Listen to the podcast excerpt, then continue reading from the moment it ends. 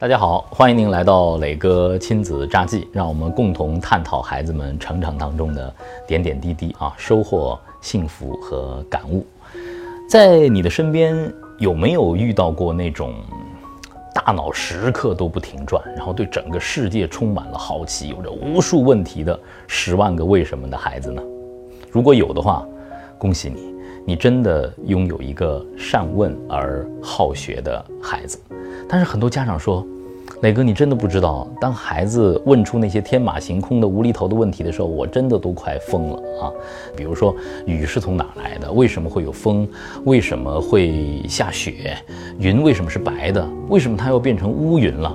鱼是不是在水里？会游泳的都是鱼吗？呃，鸟为什么会飞？会飞的都是鸟吗？蝙蝠是鸟吗？鲸鱼是鱼吗？人为什么会呃进化？猴子为什么会变成人？我们现在为什么没有进化了？是不是当面对孩子们这样的问题的时候，你会觉得自己的内存不够啊？每当我看到这样的爱问问题的孩子，我都会两眼发光。为什么？因为所有的求知、探索和创新都是从提问开始的。当然，也有很多的妈妈很苦涩的跟我说：“磊哥。”我脸上的每一条皱纹都是被我儿子给问出来的，我能够理解啊，爸爸妈妈陪伴十万个为什么的不易啊。今天我想说的是，当孩子们提问的时候，这是一个什么样的时刻？我们应该怎么样去面对？当孩子们提问的时候，我觉得这是一个最珍贵的时点啊。孩子们在呼唤呢，在呼唤着你的关注，在呼唤着你的爱，在呼唤着你知识的传递。从苏格拉底开始，苏格拉底就说：“我不提供知识，我只提出问题。”其实问与答从来都是知识传递最经典的一个场景。而当你的孩子提问的时候，我们的父母是怎么做的呢？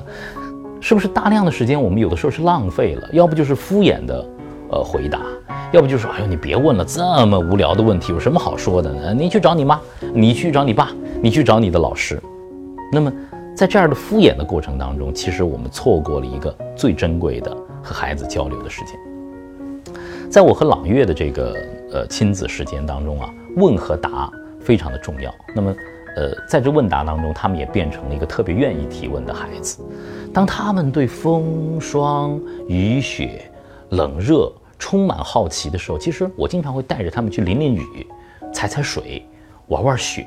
在这个过程当中，其实我就把水的三种状态都给他们讲了。水为什么会是液态的、固态的和气态的？顺便我就会把沸点和冰点告诉他们。在讲怎么样下雨的时候，我会把雷声和闪电也告诉他们。讲雷声和闪电的时候，闪电比雷声跑得快，光速和音速的不同的传递速度，顺便也就讲了。其实问答是亲子之间孩子们会乐此不疲，而且可以一直玩下去的一个最有趣的游戏。关键是父母用什么样的态度去回答他们，我们能不能蹲下身注视他们的目光，认真回答他们的每一个问题，哪怕这个问题无厘头，哪怕这个问题毫无头绪、天马行空，我们都该认真的回答。没有不好的问题，只有不好的回答呀。我讲一件事儿啊，就是有一次在家里头啊，朗月把厨房里的四个鸡蛋全部都摔到了地上，哎呦，弄得是一片狼藉。遇到这样的事情，大抵在很多的家庭呢，就会是一顿乱骂，怎么回事？胡闹啊，有可能还要吃一顿棍棒啊。但那一天，我是强压着心中的怒火，对朗月说：“怎么回事？你们为什么要把鸡蛋扔在地上？”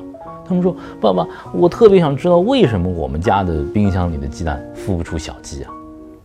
当我知道他们是想弄清楚为什么鸡蛋能够孵出小鸡的时候，我特别珍视这个时间，然后蹲下身来跟他们研究那些破损的鸡蛋。我告诉他们，鸡蛋不是天生就可以变成小鸡的，它必须经过受精的过程，必须要经过鸡妈妈的孵化，它才能够变成。小鸡，它必须要有一定的温度和环境和时间。那么，在我们家里的冰箱里的鸡蛋是没有办法变成小鸡的。当他们解决了这个疑惑之后，此后他们再也没有到厨房里把鸡蛋摔在地上。我想，任何一个提问的时刻啊，都是孩子们向这个世界发问、推开知识大门的最重要的时点。我们千万别浪费了这些时间。当然，有的时候我在行走课堂的这个过程当中，也遇到过好多好多的十万个为什么的孩子啊。在第一季里，我碰了董礼成，我和他的问答就让我了解了很多美军和德国的坦克装备的不同啊。虎式坦克为什么这么的厉害？在这次的挪威的行走的过程当中呢，我又遇到了杨潇，杨潇问了好多我都回答不出来的问题。当你不能回答的时候，其实我们作为大人，作为父母，千万不要羞于说。我不知道，不知道就是不知道。当你不知道的时候，你和孩子一起去探索、去求知的时候，这是多么愉快的一个过程啊！当有一个能够尊重孩子提问权利、认真去探索新知的父母的时候，其实这个孩子会有着无比强大的求知欲和那种内生的学习的动力。他的学习生活一定是非常愉快、充满探索的。这个世界不缺乏解决问题的能力，而缺乏一个。